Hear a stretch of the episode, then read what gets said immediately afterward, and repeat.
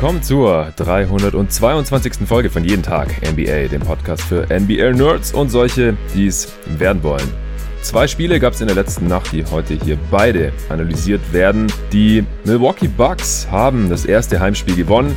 Die Nets 86 zu 83 denkbar knapp geschlagen. Schön war es nicht, aber die Serie ist damit noch nicht vorzeitig entschieden und im zweiten Spiel der Nacht haben die Jazz auch ihr zweites Heimspiel gegen die Clippers gewonnen, 117 zu 111. Einigermaßen spannend, obwohl die Jazz auch schon auf über 20 Punkte weggezogen waren, haben es die Clippers am Ende nochmal so annähernd spannend gemacht. Letztlich hat es dann aber nicht gereicht, um die Serie hier auszugleichen. Und somit fahren die Clippers hier nach Hause mit einem 0 zu 2 Rückstand und sind im dritten Spiel, ähnlich wie es die Bucks heute Nacht waren, auch schon so ein bisschen mit dem Rücken zur Wand. Mitchell war wieder der überragende Mann für die Utah Jazz. Ja, und heute habe ich zum ersten Mal diese Woche endlich mal wieder einen Gast drin, wie angekündigt, der David Krutt. Hey David. Hallo Jonathan. Ja, wie geht's denn dir so? Was hältst du bisher so von den Playoffs? Wir haben ja noch nicht sprechen können, seit die zweite Runde angefangen hat. Ja, also an sich macht es mir Spaß. Ich freue mich auch, dass die Hawks zum Beispiel schon mal ein Spiel sich holen konnten, um die Serie ein bisschen spannender zu machen.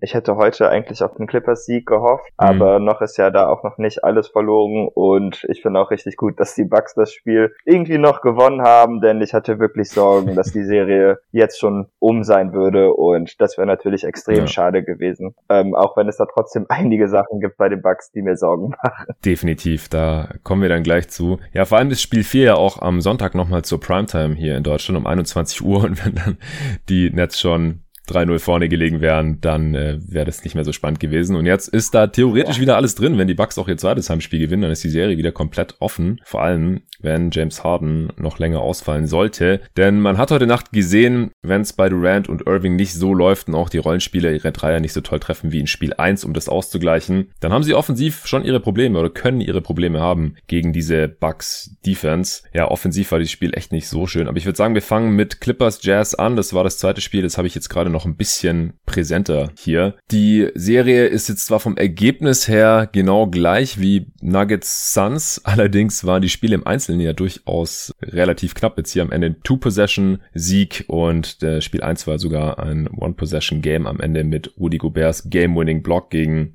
Marcus Morris, ein Drei-Punkte-Sieg. Also die Jazz sind jetzt über die ersten beiden Spiele schon das bessere Team, aber wenn die Serie jetzt noch sehr lang wird, wenn die Clippers natürlich das dritte Spiel dann zu Hause auch mal gewinnen können, dann würde es mich auch nicht wundern. Was waren denn aus deiner Sicht, bevor wir dann auch gleich den Spielverlauf noch so ein bisschen nacherzählen, Hauptfaktoren? in diesem Spiel? Also zunächst das Wichtigste war, glaube ich, dass keiner von den Clippers Donovan Mitchell checken konnte am Anfang. Mhm. Der hat äh, sowohl aus der Isolation als auch mit Screens ja einfach alles getroffen. Dazu spielt es natürlich auch in die Hände, dass die Clippers wieder Subats gestartet hatten. Mhm weshalb sie nicht alles switchen konnten. Aber ich fand halt auch, dass Paul George gerade in der ersten Halbzeit einfach richtig mies gegen Donovan Mitchell aussah. Also der hat ihm einfach zu viel Platz gegeben, der konnte nicht wirklich bei ihm bleiben. Auch Reggie Jackson wurde ein paar Mal stehen gelassen. Ähm, das hat ja dann auch letztendlich dazu geführt, dass die Clippers dann Patrick Beverly wieder ausgepackt hatten, der sich aber auch erst, fand ich, in der zweiten Hälfte gegen Mitchell behaupten könnte. Auch der hatte einen langsamen Start gegen Mitchell, der auch natürlich auch einfach einfach brandheiß war und extrem viele Pull-Up-Dreier getroffen hatte. Ähm, dann fand ich aber auch, dass Ty Lue ein bisschen komisches Spiel gecoacht hat. Ich hatte äh, gesehen, dass Marcus Cousins zehn Minuten in der ersten Halbzeit gespielt hat. Und ich kann ja verstehen, ja. dass man ihn äh, ein bisschen probieren will, gerade wenn nichts läuft oder so. Er ist halt ein großer Körper und er ist ja auch nicht nur schlecht gewesen. Aber das finde ich dann irgendwie ein bisschen eine Überreaktion, ihm direkt so viel Zeit zu geben. Äh, gegen ein Team, das auch so gut den Dreier erspielen und treffen kann wie die Utah Jazz. Ja, da halte ich auch nicht so viel von. Also ich bin jetzt immer so ein bisschen hin und her geschwankt, auch schon im ersten Spiel. Ich habe es auch im letzten Pod zur Serie schon gesagt, wenn der Marcus Cousins auf dem Feld ist, dann passieren halt Dinge. Nur ich ja. bin mir dann immer nicht sicher, ob es nicht mehr negative Dinge sind als positive. Denn er fault halt viel, er, er spielt extreme Drop Coverage, weil er halt überhaupt nicht mobil ist, was die Jazz dann halt auch ausnutzen können. Zieht dann auch oft Fouls. Im letzten Spiel hat er ja auch erst dieses Charge da bekommen gegen Gobert, das dann, muss dann eine Challenge gebraucht hat, um das wieder umzukehren. Er nimmt viele Würfe und er dominiert Gobert ja irgendwie körperlich, aber kann dann irgendwie auch nichts draus machen.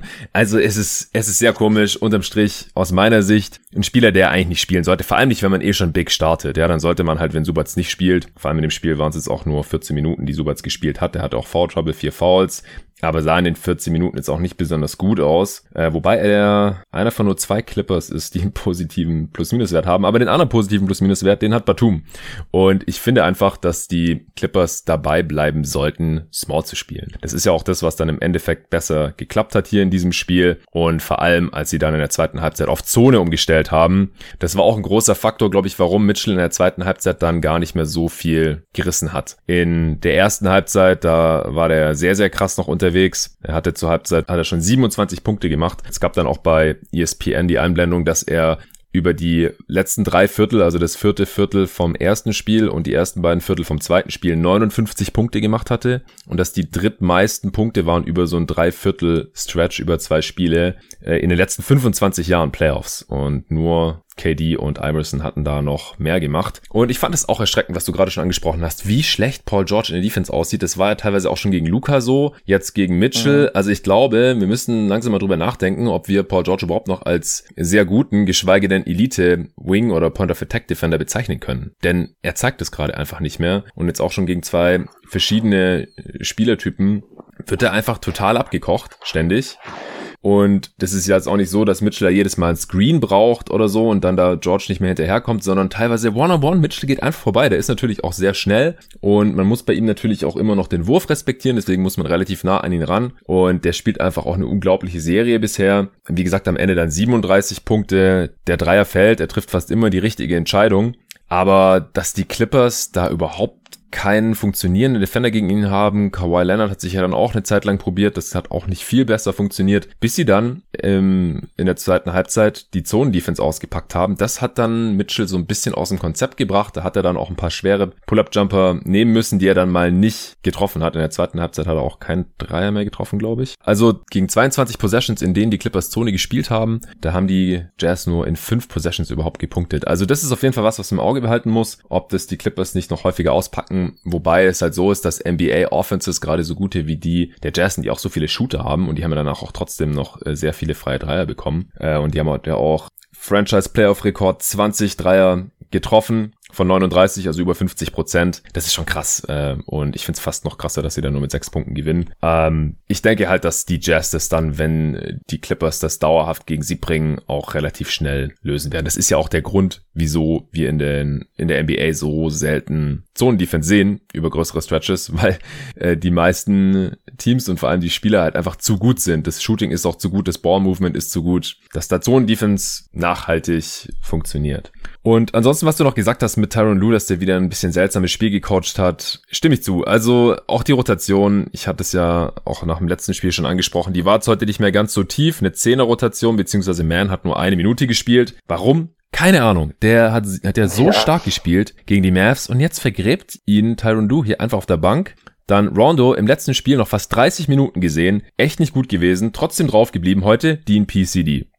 Batum, wie gesagt, nur noch von der Bank, obwohl er aus meiner Sicht ein Schlüsselspieler ist hier in der Serie und auch heute wieder ziemlich stark war. Es war der effektivste Help Defender der Clippers, wie ich finde. Und mit ihm können sie halt auch Five Out dann spielen, was mit Subats natürlich nicht geht und mit Cousins natürlich auch nicht. Beverly hat über 20 Minuten gespielt. Ja, defensiv kann ich es verstehen, aber er hat ja dann auch nicht immer gegen Mitchell verteidigt, wo er vielleicht noch das beste Matchup ist, dass die Clippers gegen ihn haben, sondern halt auch gegen andere Spieler. Vorne hat er gar nichts getroffen, 0 von 5 aus dem Feld. Cousins dann wie gesagt mit den 11 Minuten und dann Kennard mit 10 Minuten. Immerhin, heute äh, wurde er gegen Mitchell gestaggert, das heißt, er hat wirklich nur gespielt, wenn Mitchell nicht auf dem Feld war, außer ganz am Ende, als sie vielleicht noch sein Shooting haben wollten. Dann haben sie Dreier ja. gebraucht, um eventuell noch mal ranzukommen. Und da hat Mitchell sofort getroffen, außerdem, als er gegen ihn gezogen ist.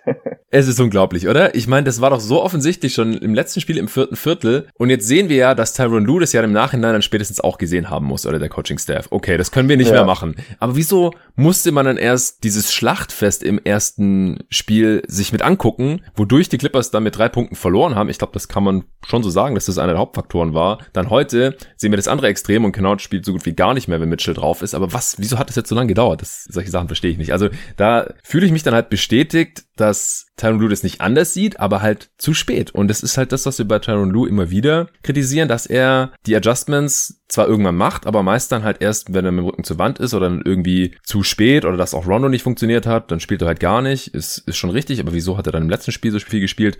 Und wieso spielt Terrence Mann nur eine Minute? Also das ist auch alles lange noch nicht ideal hier. Und das äh, waren hier definitiv heute ganz, ganz große Faktoren. Ansonsten finde ich, dass die Jazz sehr wenig gedoppelt und geholfen haben. Die haben die Clippers gerne One-on-One -on -one zocken lassen gegen ihre Defender. Oft ist es dann auch in Pull-up-Midrange-Jumpern resultiert, weil zum Korb gehen sie natürlich nicht, weil Gobert dann da halt immer ready ist für die Hilfe. Und Morris, Jackson, Kawhi, Paul George, die nehmen einfach gerne ihre Pull-Up-Midranger. Und wenn die dann nicht stark überdurchschnittlich fallen, dann kann man halt mit dieser Offense der Jazz, die immer freie Dreier generieren, langfristig nicht mithalten. Also zu einem Zeitpunkt, Anfang des vierten Viertels oder Ende des dritten Viertels war das, glaube ich, da hatten die Jazz schon so viele Dreier getroffen, wie die Clippers Clippers zu dem Zeitpunkt überhaupt noch versucht haben. Weil dadurch, dass die Jazz selten helfen, helfen sie natürlich auch nicht von den Shootern weg und dadurch ergeben sich dann auch wenig offene Dreier für die Clippers und dann ist es halt wieder dieses Mathematikproblem, ja. Die Jazz haben heute fast doppelt so viele Dreier dann im Endeffekt wie die Clippers getroffen. 20 zu 11, die Quote der Clippers ist okay, 11 von 30, 37 Prozent, aber wie gesagt, wenn die Jazz halt 20 treffen und bei über 50 Prozent, dann wird es halt sehr schwer, irgendwie gegen diese Offense anzustinken, die Jazz am Ende auch mit dem 102 123er Offensivrating und die Clippers haben mit einem 113er Offensivrating dann verloren. Ähm, ich würde sagen, wir hangeln uns jetzt noch so ein bisschen am Spielverlauf entlang, denn es war ja dann, also im dritten Viertel habe ich kurz gedacht, das entgleist jetzt hier zum Blowout, aber es war ja dann im Endeffekt doch über die 48 Minuten immer relativ spannend. Die, die Jazz haben schon sehr gut losgelegt. Äh, Gerade am Anfang, da war Paul George auf Donovan Mitchell und er hat ihn dann direkt mehrmals nass gemacht. Äh, Gerade im äh, Pick and Roll hat er dreimal den Screen rejected und Paul George hat es kein einziges Mal gecheckt und er hatte immer eine freie Lane zum Korb. Äh, hatte sehr schnell dann acht Punkte. Die Jazz waren 10 zu 2 vorne. Dann sind die Clippers auch relativ schnell small gegangen. Ähm, Subats hatte auch schnell zwei Fouls. Nach unter vier Minuten ist schon Batum reingekommen. Also, wie gesagt, es würde mich sehr wundern, wenn Lou nicht im nächsten Spiel wieder direkt klein startet. Denn es funktioniert einfach vor allem am offensiven Ende sehr viel besser, wenn Gobert jemanden verteidigen muss, der wenigstens theoretischen Dreier treffen kann. Dann muss er sich halt immer entscheiden, helfe ich jetzt am Ring und lasse jemanden frei. Mitchell hatte dann direkt im ersten Viertel äh, schon früh 14 Punkte. Cousins kam rein, Beverly kam rein. Cousins hat dann tatsächlich auch einen, äh, einen Charge wieder gegen Gobert gezogen und am besten hat die Clippers Offense aber funktioniert, als sie dann eben Five-Out spielen konnten, ohne Cousins, mit Patum. Und Ende des ersten Viertels hat dann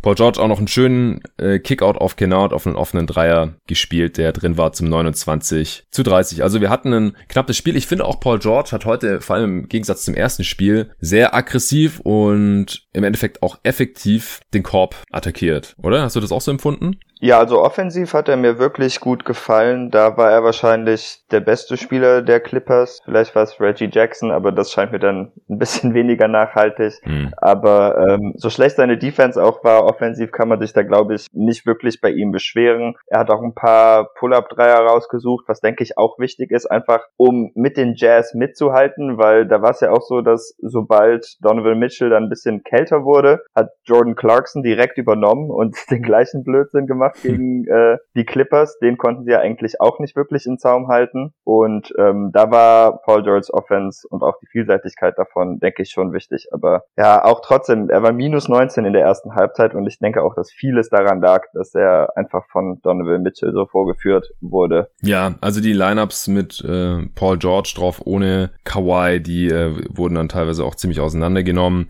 Du hast es gerade schon erwähnt, Clarkson kam halt auch rein, hat direkt 10 Punkte gemacht. Eine Zeit lang sind dann die Dreier auf beiden Seiten gefallen, aber die Jazz äh, konnten halt viel mehr nehmen, haben viel mehr generiert, weil sie die Clippers auch immer wieder so in Scramble-Mode bringen. Also die bringen mhm. die Clippers-Defense einfach immer wieder zum Rotieren, weil halt niemand vor Clarkson bleiben kann und weil niemand vor Donovan Mitchell bleiben kann. Das ist schon ein großes Problem und man muss ja immer im Hinterkopf behalten, dass Mike Conley immer noch fehlt. Also wenn der mal noch zurückkommen sollte, dann wird es ja noch schwieriger für diese Clippers-Defense, die Jazz zu verteidigen. Ja, dann wurde Kawhi gegen Mitchell abgestellt. Das hat dann aber auch nicht so viel besser funktioniert. Auch da muss man einfach sagen, habe ich auch schon angesprochen, dass es nicht so wirklich Kawhis Stärke ist, zumindest nicht mehr so kleine Point of Attack Guards zu verteidigen. Also gegen, gegen Luca hat das Matchup einfach noch sehr viel besser gepasst. Und auch da hatte Lu ja lange Zeit, also am Anfang der Serie, die ersten vier Spiele ungefähr, Skrupel, Kawhi Leonard gegen Luca zu stellen. Manche haben ja auch gesagt, ja, das ist bestimmt zu anstrengend, wenn er hinten die ganze Zeit Luca verteidigen muss und dann vorne noch die Offense schultern muss. Aber wenn dich halt ein Typ so dermaßen platt macht, dann muss man halt den besten Defender auf ihn abstellen. Aber ich finde Kawhi weiterhin, das war im ersten Spiel auch schon so, immer noch nicht 100% effektiv oder fokussiert auch in der Defense. Da ist zum Beispiel auch mal ein offener Pull-Up-Dreier entstanden aus dem Pick and Pop zwischen Royce O'Neal und Clarkson und die Verteidiger waren halt Paul George und Kawhi. Und wenn mir mich jetzt einer fragen würde, ey, Royce O'Neal und Jordan Clarkson, Pick and Pop gegen Paul George und Kawhi, glaubst du, das funktioniert? Glaubst du, da kommt ein guter Wurf bei raus? Dann würde ich sagen, intuitiv, nö, glaube ich nicht. Aber die haben das dann versucht zu switchen, aber Kawhi hat viel zu spät dann auf Jordan Clarkson geswitcht und hat dann vom rechten Flügel einfach so einen Pull-Up-Dreier einen offenen reingeswischt. Paul George hat sich, hat sich dann auch zurecht aufgeregt und dann frage ich mich halt, was ist los mit Kawhi Leonard? Ist der immer noch ein bisschen platt? Ist er noch nicht in dem Modus, dass er 100% gibt die ganze Zeit in der Defense? Kann er das dann vielleicht konditionell doch nicht bringen?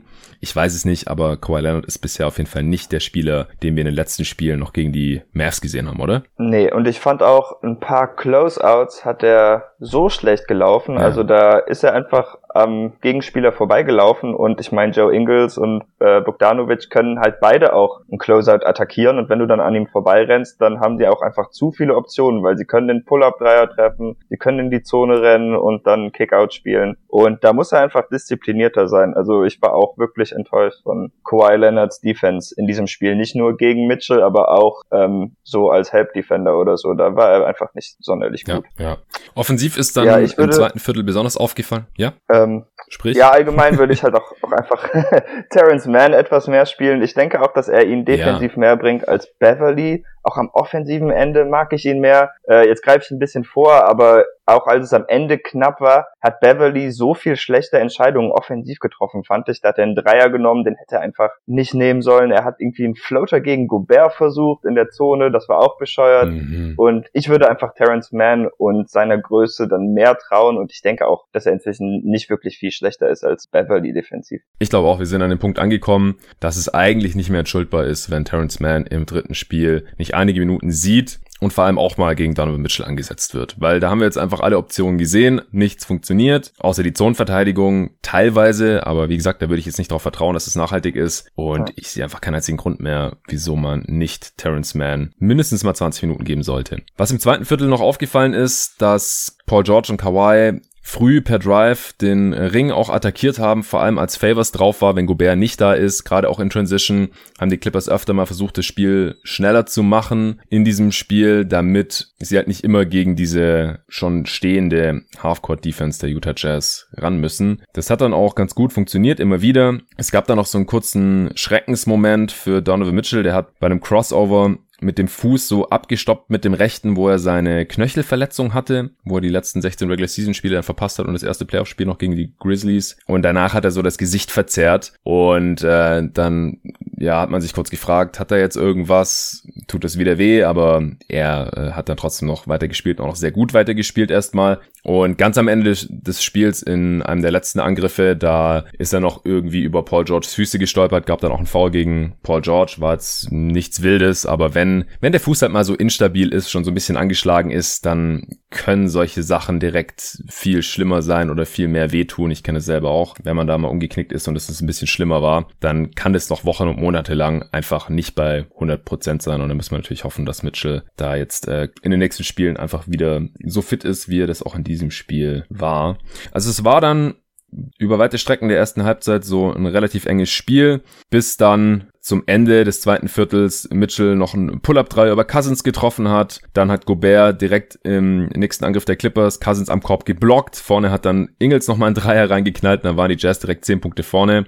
Kawhi hat dann noch einen äh, Stepback-Dreier über Ingles getroffen. Auf der anderen Seite Mitchell noch mal einen Sidestep-Dreier Die Jazz hatten dann eine 13-Punkte-Führung, die größte Führung dieses Spiels zu diesem Zeitpunkt zur Halbzeitpause. 53 zu 66 aus Sicht der Clippers. Und auch zur Halbzeit hatten die Jazz halt schon 10 Dreier mehr genommen als die Clippers. Clippers 11 Dreier nur zur Halbzeit versucht. Mitchell hatte 27 Punkte zur Halbzeit, Kawhi 14, Paul George 9 Punkte, 3 Rebounds, 4 Assists, auch nur 3 von 9 aus dem Feld. Clarkson hatte schon 15 zur Halbzeit und damit hatten Clarkson und Mitchell zusammen 42 Punkte und der Rest des Teams nur 24. Im dritten Viertel, da haben dann die Clippers defensiv erstmal noch, bevor sie dann auf Zone gewechselt haben, was anderes ausprobiert. Und zwar haben sie Donovan Mitchell versucht zu trappen. Das hatte ich im Pod nach dem ersten Spiel ja auch schon vorgeschlagen, weil sie das im vierten Viertel auch ein, zwei Mal probiert haben. Und da hat ja Mitchell auch einmal den Ball weggeschmissen. Und er hat dann aber, also ich glaube die Jazz waren da ganz gut drauf vorbereitet, immer eigentlich den freien Mitspieler gefunden. Also einmal dann Rudy Gobert für einen Dank, dann beim zweiten Mal hat er einen Skip Pass in die Corner für einen Bogdanovic Dreier gespielt. Und ich verstehe halt auch nicht, wenn man schon trappen möchte, so eine Trap Defense spielen möchte gegen Mitchell, wieso man das dann macht, wenn man nicht Small spielt, weil super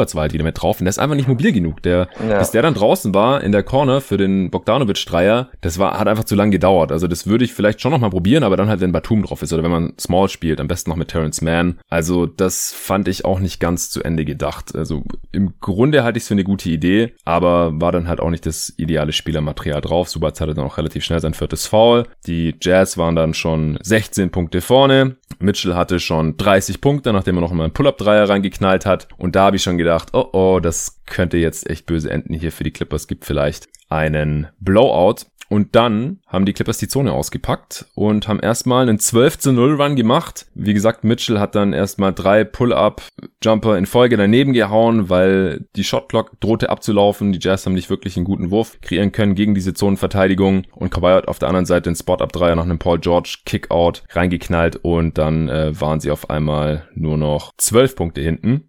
Die Jazz hatten dann auch über drei Minuten keine Punkte gemacht, bis Bogdanovic endlich mal wieder einen Dreier getroffen hat. Und ich finde auch, dass die Clippers dann ein paar Mal Donovan Mitchell defensiv attackiert haben. Also sowohl Reggie Jackson als auch ähm, Marcus Morris, wenn die sich Mitchell gegenüber gesehen haben, dann sind die da direkt äh, zu Werke gegangen. Dann war es ein 21 zu 6 Run der Clippers. Und sie waren wieder auf sechs Punkte dran. Und ich finde auch allgemein in dem Spiel, das hatte ich nach dem ersten Spiel auch noch kritisiert, haben die Clippers ein bisschen besser die Mismatches attackiert. Wie hast du denn jetzt diese Clippers Offense in dem Spiel empfunden? Fandest du, das war die richtige Strategie oder könnte man aus deiner Sicht da noch irgendwas besser machen? Ja, also Subats ist einfach ein Problem für mich, auch gegen Gobert, denn ich denke nicht, dass er dir genug zurückgibt, dass man ihn spielen sollte. Aber an sich fand ich schon, dass sie gezielter, wie du schon sagtest, Mismatches attackiert hatten. Und wie auch am Ende der zweiten Halbzeit hatten sie auch im dritten Viertel wieder einen ziemlich guten Job gemacht, dass sobald Favors ins Spiel kam, ihn dann auch mehr zu attackieren, als sie es gegen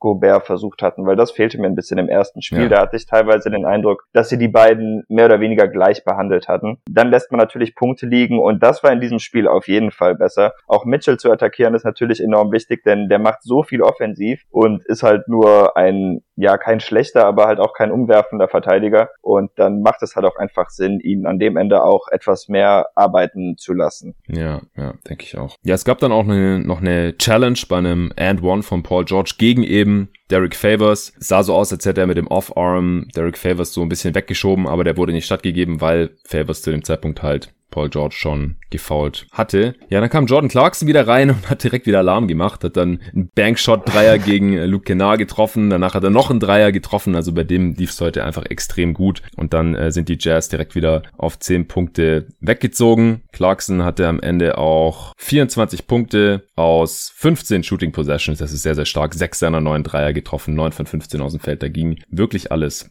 in knapp 27 Minuten Spielzeit. Dann Ende des dritten Viertels haben wir ganz kurz Terrence Mann gesehen, dann aber auch nie wieder. Wie gesagt, das verstehe ich einfach nicht. Anfang des vierten sind dann die Clippers wieder rangekommen. Da haben sie dann sogar ein paar Mal offene Dreier nicht getroffen, mit denen sie schon hätten in Führung gehen können. Joe Ingles hat ein Flagrant Foul an Patrick Beverly begangen, der äh, ihn halt verteidigt hat und dann hat Ingles ihm so eine mitgegeben ins Gesicht. Beverly hat es dann natürlich gut verkauft. Die ganze Arena in Salt Lake City hat Flopper skandiert, aber gab dann halt ein Flag One für Joe Ingles. Das ist halt das, was Beverly und auch Ingles so gegeneinander machen manchmal.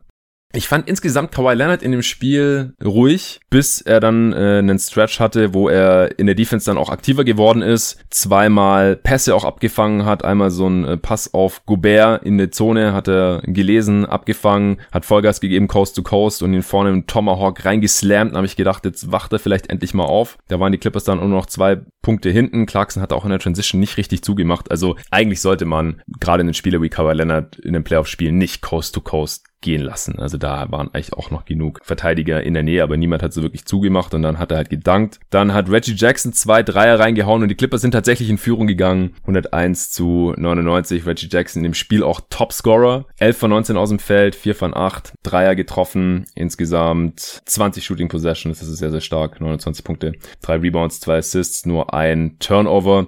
Aber ich finde auch Jackson hat in dem Spiel defensiv immer wieder gepennt, gerade so in Transition. Und das nutzen die Jazz einfach gnadenlos aus. Also wenn er nicht jeder ja. an einem Dreier-Shooter dran ist, dann kriegt einfach der, der frei ist, den Ball und dann hauen halt Ingels und Bogdanovic und vor allem Clarkson und Mitchell die Dreier gnadenlos rein. Und so ist es halt auch da passiert. Ähm, erst hatte Ingels so einen krassen Fingerroll, der oben aufs Backboard einmal gegangen ist und dann reingedroppt ist. Dann Bogdanovic ein Dreier in Transition. Wenn die Clippers dann halt auch mal einen kleinen Run hatten, da hatten die Jazz heute halt auch immer die Antwort.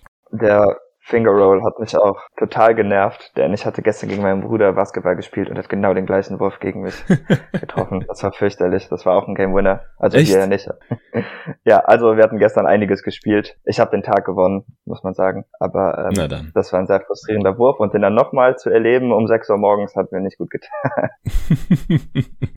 Ja, und äh, ja, die, die Clippers haben den Tag nicht gewonnen, weil sie dann halt auch ihre, ihre Möglichkeiten, die sie dann noch hatten, um das Spiel dann wirklich noch eng zu gestalten oder sogar noch zu gewinnen, am Ende halt auch nicht alle nutzen äh, konnten. Kawhi hat dann nochmal so einen Stil geholt, hat den Ball auch wieder gepusht, ist dann über rechts in die Zone an der Baseline entlang, da war dann äh, alles zu, hat einen krassen Kickout-Pass, Laser-Pass auf Morris, der oben an der Dreilinie ganz frei stand, gespielt. Er hat den Wurf nicht getroffen, Offensiv-Rebound, dann kam der frei, relativ freie Dreier für Beverly. Also ich fand den gar nicht so schlecht, aber an dem Tag war er, glaube ich, nicht im Rhythmus und hat den dann auch nicht getroffen. Das wäre auch noch zum Ausgleich gewesen. Auf der anderen Seite hat dann Gobert einen seiner wenigen Abschlüsse in dem Spiel gehabt. Also, dass er halt gegen so eine Switching Defense nicht besonders viel offensiv machen können wird, das hatte ich auch schon in der Preview antizipiert und äh, heute hat er dann aber einmal aus dem Pick and Roll einen Slam gehabt, dann auch noch mit Foul. Das war natürlich wichtig und die Clippers hatten dann noch so ein paar hastige Abschlüsse in der Zone. Du hast vorhin schon diesen komischen Floater Hookshot da von Beverly, hat er irgendwie Gobert so halbwegs rausgefaked, hat gedacht, er kann den Wurf nehmen, aber hat dann zu lange gezögert, dann hat Gobert schon wieder recovered und den macht er dann natürlich auch nicht. Und auf der anderen Seite haben die die Jazz dann äh, nochmal zwei Dreier reingehauen, was auch sonst. Royce O'Neal, Ingles noch ein Pull-Up-Dreier und dann war die Messe da auch schon einigermaßen gelesen, weil die Clippers sieben Field Goals in Folge dann daneben gehauen haben.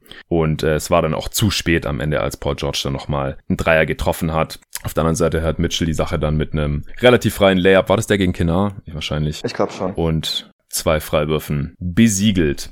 Kawhi Leonard am Ende mit 21 Punkten. Wie gesagt, der ist noch nicht wieder der Terminator Kawhi, der in den letzten Spielen gegen Dallas noch gewesen war. 21 Punkte aus 19 Shooting Possessions, 4 Rebounds, 5 Assists, 2 Steals, aber auch 3 Turnovers und 4 Fouls. Auch dass er so viel fault jetzt gerade in den ersten Spielen, total untypisch. Oder auch so viel Turnovers macht, denn er ist einer der krassesten Low Turnover und Low Foul Guys der gesamten Liga. Morris wieder mies geschossen von außen, 0 von 5 Dreier. Paul George am Ende mit 27 Punkten. Neun Freiwürfe alle getroffen, obwohl ihm an der Freiwurflinie immer die Overrated Chance entgegen, äh, wie sagt man? Prasseln. obwohl an der Freiwurflinie immer die Overrated Chance auf ihn niederprasseln. Äh, zwei von sechs Dreier, also ich fand gut, dass er so aggressiv war und dass er das dann auch nicht nur in Pull-Up-Jumper umgemünzt hat, sondern auch wirklich viel in die Zone gegangen ist, dann auch immer wieder die Kickouts gespielt hat, sechs Assists auch in dem Spiel, zehn Rebounds, aber auch vier Turnovers und fünf Fouls. Batum, wie fandest du Batums Spiel? Ja, also für mich macht er eigentlich alles richtig. Er spielt gut und Entschuldigung, die Katze kratzt gerade am Stuhl. ähm, er ist halt wirklich einfach so ein sehr guter Connector und er hilft, dass die Offense gut läuft. Er steht eigentlich immer richtig. Äh, ich verstehe, dass er nicht unbedingt mehr als 30 Minuten spielen kann, aber ich würde schon sagen, dass jede Minute, die er spielt, wichtig ist. Und er hilft auch einfach dem Team, das Ball-Movement ein bisschen zu erzwingen, denn das ist einfach etwas, das kommt bei diesen Spielern nicht so ganz intrinsisch, hat man halt den Eindruck. Ähm, ja. ja, das Wichtigste für die Clippers ist auch, denke ich, dass Kawhi einfach mehr werfen muss. Es kann einfach nicht sein, dass zwei Spieler ja. äh, in Form von Reggie Jackson und Paul George mehr Shooting Possessions haben als er. Ja, also was ich auf jeden Fall auch noch erwähnt haben wollte, ist die Defense von Bojan Bogdanovic gegen Kawhi Leonard. Also auf der einen Seite muss Kawhi Leonard natürlich aggressiver sein und gerade auch, wenn er sich eben zum Beispiel Donovan Mitchell gegenüber sieht, das war auch heute wieder ein paar Mal der Fall. Und zum anderen hat ihm aber Bogdanovic es da auch relativ schwer gemacht, hat auch einmal noch einen Jumpball erzwungen im, im vierten Viertel, als die Clippers da gedroht haben, wieder ranzukommen. Der macht bisher einen ganz guten Job gegen ihn, oder? Ja, ich finde eigentlich auch. Also allgemein klappt die Jazz Defense, würde ich sagen, bisher ziemlich gut, auch von den Spielern, die man jetzt nicht so als Verteidiger sieht. Aber ich denke auch, dass äh, der Faktor, dass Gobert einfach, wenn er auf dem Feld ist, den Korb mehr oder weniger zumacht, diesen Spielern natürlich auch enorm hilft, wie es natürlich auch in der Regular Season oft der Fall war. Genau, und das können die Clippers halt im Prinzip nur darüber aushebeln, dass sie Five-Out spielen mit fünf Shootern. Das wären dann in dem Fall halt, weil sie keinen richtigen Stretchback haben, natürlich Wings und Guards, also Small Ball. Dafür müsste Batum ein bisschen mehr spielen, müsste Man vor allem richtig viel spielen. Ähm, hatte ich jetzt auch schon als gesagt. Eigentlich Gobert in dem Spiel auch mit einer heftigen Statline 13 Punkte, 20 Rebounds, zwei Steals, äh, drei Blocks. Also der hat auch ein heftiges Spiel gemacht im Rahmen seiner Möglichkeiten, weil wie gesagt, dass er hier offensiv nicht allzu viel leisten können wird, das war schon absehbar. Auch fünf von sieben Freiwürfen, da kann sich ein Janis zum Beispiel mal eine Scheibe von abschneiden.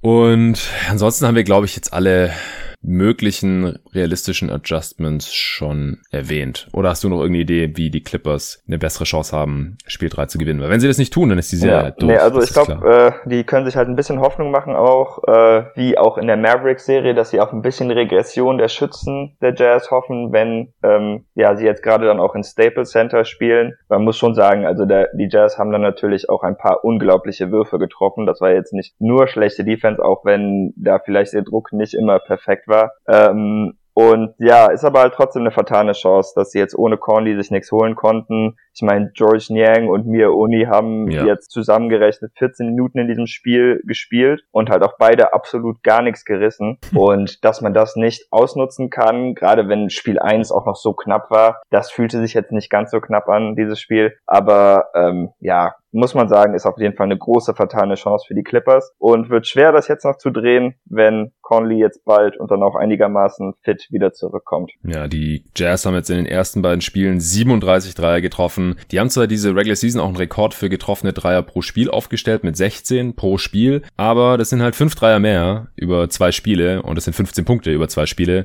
die insgesamt mit neun Punkten gewonnen wurden. Das ist auf jeden Fall ein relativ entscheidender Faktor. Dann mal gucken, ob Mitchell dieses Level aufrecht aufrechterhalten kann, denn der ist gerade echt auf einem absoluten Superstar-Niveau ja. unterwegs. 41 Punkte pro Spiel bei einem 123er Offensivrating, 12 von 27 Dreiern jetzt in den zwei Spielen. Ich finde auch Mitchell könnten sie gerade, wenn er auf dem Weg zum Kopf ist, einfach ab und zu mal faulen. er hat heute nur zwei Freiwürfe gehabt. Das, da machen sie sie manchmal noch ein bisschen zu leicht, finde ich. Und dann muss halt jetzt mehr von Kawhi kommen. Ich glaube, Paul George kann nicht viel mehr machen, ohne dabei ineffizienter zu werden. Ich glaube, der hat jetzt gerade in dem Spiel schon einigermaßen am Limit gespielt, macht jetzt so 24, 10 und 4 im Schnitt bei einem 107er Offensivrating. Kawhi ist effizient, 118er Offensivrating. Für seine Verhältnisse ist es zwar unterdurchschnittlich, aber äh, dass er dann halt nur eine Usage von 26% hat oder 22 Punkte pro Spiel hat, 4 Assists, sie brauchen ihn. Ja, da muss jetzt mehr von ihm kommen und dann, wenn Tyron Lue die Rotation noch ein bisschen optimieren kann, dann wird es auch am offensiven und am defensiven Ende noch eine Spur besser aussehen und das wird ja wahrscheinlich dann schon reichen, ja, weil wie gesagt, die Spiele hat man jetzt beide relativ knapp verloren. Ich bin sehr gespannt. Es ist für mich weiterhin die spannendste Serie von diesen Vieren, glaube ich. Oder wie siehst du das? Ja, ich denke schon, auch weil man den Eindruck hat, dass die Clippers halt einfach ein paar Sachen haben liegen lassen und es fühlt sich irgendwie noch ein bisschen knapper an, als es bisher war. Aber dann muss natürlich jetzt auch schnell was kommen. Ich würde mich auch wundern, wenn die Clippers jetzt nicht die nächsten beiden gewinnen sollten, dass die Jazz wieder eine 3-1-Führung vergeben sollten. Das ist ja auch nicht etwas, was Teams so oft machen. Deshalb müssen die Adjustments da jetzt schnell kommen und die schlechten Spieler, die nicht spielen sollten, sollten dann auch die Rotation schnellstmöglich verlassen. Und auch kein Luke Nards mehr im letzten Viertel. Also ich kann verstehen, dass man sein Shooting irgendwie braucht oder so, aber in den letzten fünf Minuten sollte er einfach nicht mehr auf dem Platz stehen. Das ist zu einfach für Utah, um dann Offense zu generieren. Definitiv. Heute hat er in zehn Minuten ein Dreier getroffen. Ich glaube, den Dreier, den kriegt man dann auch woanders ja. her. Gerade beim Reggie Jackson, wenn der einigermaßen heiß ist. George kann ungefähr jeden Dreier treffen. Auch äh, Leonard oder Morris, wenn der mal eintrifft, wäre auch ganz schön in dieser Serie. Batum. Also Kennard braucht man da wirklich nicht unbedingt. Okay, dann würde ich sagen, kommen wir noch zum zweiten Spiel der Nacht. Nets gegen Bucks. Ähm, was ist so das Hauptding, was dir aus dem Spiel hängen geblieben ist? Absolut verrücktes Spiel auch wie unterschiedlich die Teams dann in der ersten Halbzeit von Viertel zu Viertel performt haben. Auffällig war, dass die Stars der Nets überhaupt keine Jumper getroffen haben, eigentlich das ganze Spiel lang, abgesehen von ein paar kleinen Phasen. Äh, Janis und Chris Middleton waren unglaublich heiß in dieses Spiel gestartet. Janis im ersten Viertel gefiel mir auch richtig gut. In Transition nahm er den Ball zum Korb, aber auch im Halbfeld. Also teilweise haben sie natürlich dann Pick and Rolls mit ihm und Middleton gelaufen, aber er hat sich dann nicht dazu verleiten lassen, einfach Dreier und Midrange Jumper und diese Art Würfe zu nehmen, sondern er ist dann einfach durch Blake Griffin durchgebrecht, hat ihm dann auch direkt zwei Fouls anhängen können und ähm, ja, das war einfach gute Offense von Janis und ich fand dann auch wirklich frustrierend, wie das dann von Minute zu Minute im Spiel Spielverlauf weniger wurde, obwohl Budenholzer zum Beispiel auch erkannt hatte, dass Janis viel spielen musste, aber seine Effektivität ließ halt einfach nach, gerade am Anfang des zweiten Viertels. Was ich auch noch verrückt fand, ist, dass Middleton und Janis die einzigen Punkte für die Bucks hatten im ganzen ersten Viertel. Erst mit neun Minuten übrig im äh, mhm. zweiten Viertel hat Drew Holiday den ersten Punkt von oder die ersten zwei Punkte von anderen Bucks-Spielern gemacht und ich glaube, dann hat es sogar bis zur drei Minuten Marke im zweiten Viertel gebraucht, bis ein weiterer Bug einen Korb getroffen hat. Also das war einfach eine total komische äh, Performance und die erste Halbzeit war mega komisch, auch weil die Nets ja eigentlich dadurch aufgeholt hatten, dass sie einfach nur noch äh, Pick and Rolls mit Kyrie Irving, Kevin Durant, aber dann mit Bruce Brown als Rollman gelaufen sind, der dann fünf Minuten lang jeden ja. Floater getroffen hat. Und das waren dann auch teilweise richtig schwere Dinge, die Brooke Lopez dann noch recht gut äh, contestet hatte. Im Laufe des Spiels haben sie den Play dann auch ein bisschen mhm. ähm, überstrapaziert, würde ich mal sagen. Aber ja, das war einfach unglaublich, als Bruce Brown ja. den einen Floater nach dem anderen da rein hat fallen lassen. Da hast du schon ein paar ganz wichtige Sachen angesprochen auf jeden Fall. Also ich fand Janis gut im ersten Viertel, aber ich war nicht zu 100% davon überzeugt, mhm. wie seine Offense ausgesehen hat. Also er hatte ein paar geile Szenen, ähm, gerade dank in Transition immer durch zum Korb getankt, auch nach einem Cut finishen können. Aber er hatte auch schon im ersten Viertel einen Pull-Up-Dreier, der so unnötig ja, war.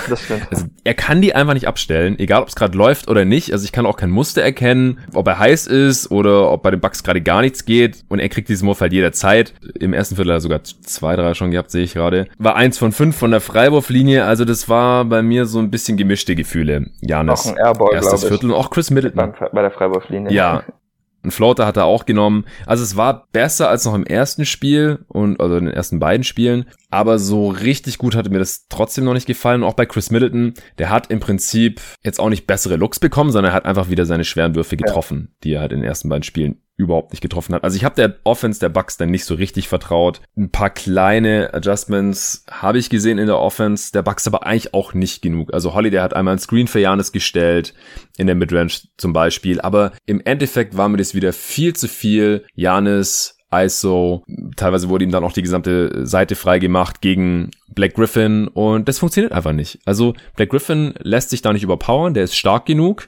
Und Janis kommt zu selten sauber an ihm vorbei und hat einfach nicht das Skillset, um Blake da one-on-one -on -one regelmäßig Platz zu machen, sodass es halt ein effizienter Offense ist. Er postet ihn ja auch selten auf, sondern er versucht immer im Face-Up irgendwie an ihm vorbeizuziehen oder lässt sich dann halt einladen, einen Pull-Up-Jumper über ihn zu nehmen, die er halt da nicht trifft. Oder er wird gefault und trifft dann die Freiwürfe nicht. Es war, war echt schwieriges Spiel, finde ich. Janis hat Verantwortung übernommen. Das kann man, glaube ich, nicht bestreiten. Genauso natürlich auch Chris Middleton. Es waren die wichtigsten äh, Männer heute hier bei den Milwaukee Bucks. Middleton mit 35 Punkten. Der war auch ziemlich effizient. 35 Punkte, 15 Rebounds auch. Äh, nur ein Assist bei drei Turnovers. Drei von sechs Dreier getroffen, acht von neun Freiwürfen, 12 von 25 aus dem Feld. Alles gut. Janis 33 Punkte aus 35 Shooting Possessions. Das ist halt ziemlich ineffizient schon wieder. Fünf Turnovers auch bei nur zwei Assists. Also er hat sich wirklich nicht davor gescheut, Verantwortung zu übernehmen, aber gut war das nicht. Also gerade dann halt auch nach dem ersten Viertel. Im ersten Viertel war es noch okay, aber danach wurde das dann relativ